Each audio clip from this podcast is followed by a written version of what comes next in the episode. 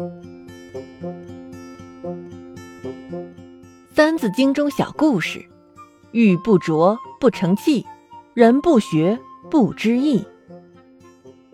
据传说，在很久以前，在我们中华的某个城市里，建起了一座规模很大的寺庙。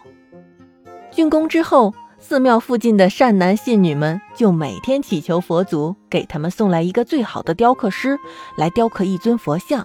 于是，如来佛就派来了一个擅长雕刻的罗汉，幻化成一个雕刻师来到人间。雕刻师在两块已经备好的石料中选了一块质地上乘的石头，开始了工作。没想到，他刚拿起凿子凿了几下，这块石头就喊起痛来。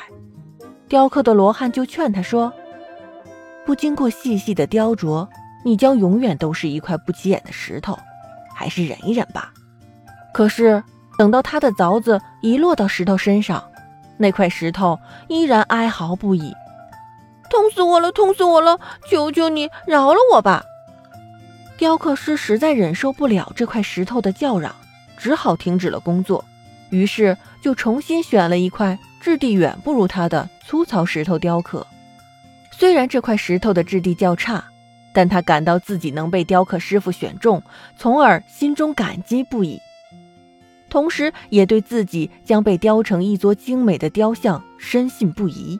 所以，任凭雕刻师的刀琢斧敲，他都以坚韧的毅力默默地承受过来了。雕刻师则因为知道这块石头的质地差一些。为了展示自己的艺术，他工作的更加卖力，雕刻的更加精细。不久，一座庄严肃穆、气魄宏大的佛像赫然立在人们面前。大家惊讶之余，就把它安放到了神坛上。这座庙宇的香火非常鼎盛，日夜香烟缭绕，天天人流不息。为了方便日益增加的香客。那块怕疼的石头被人们弄去天坑筑路了。由于当初承受不了雕刻之苦，现在只能忍受人来车往、车沿脚踏的痛苦。看到那尊雕刻佛像安享人们的顶礼膜拜，内心里总是不是滋味。有一次，他愤愤不平地对路过此处的佛祖说：“佛祖啊，你太不公平了！”你看那块石头的资质比我差得多，如今却享受着人间的礼赞尊崇，而我却每天遭受凌辱践踏，日晒雨淋。你为什么要这样的偏心啊？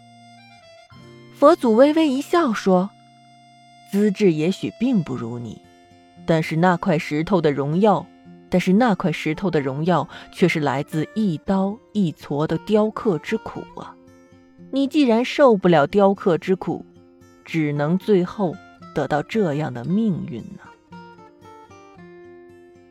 玉不琢不成器，人不学不知义。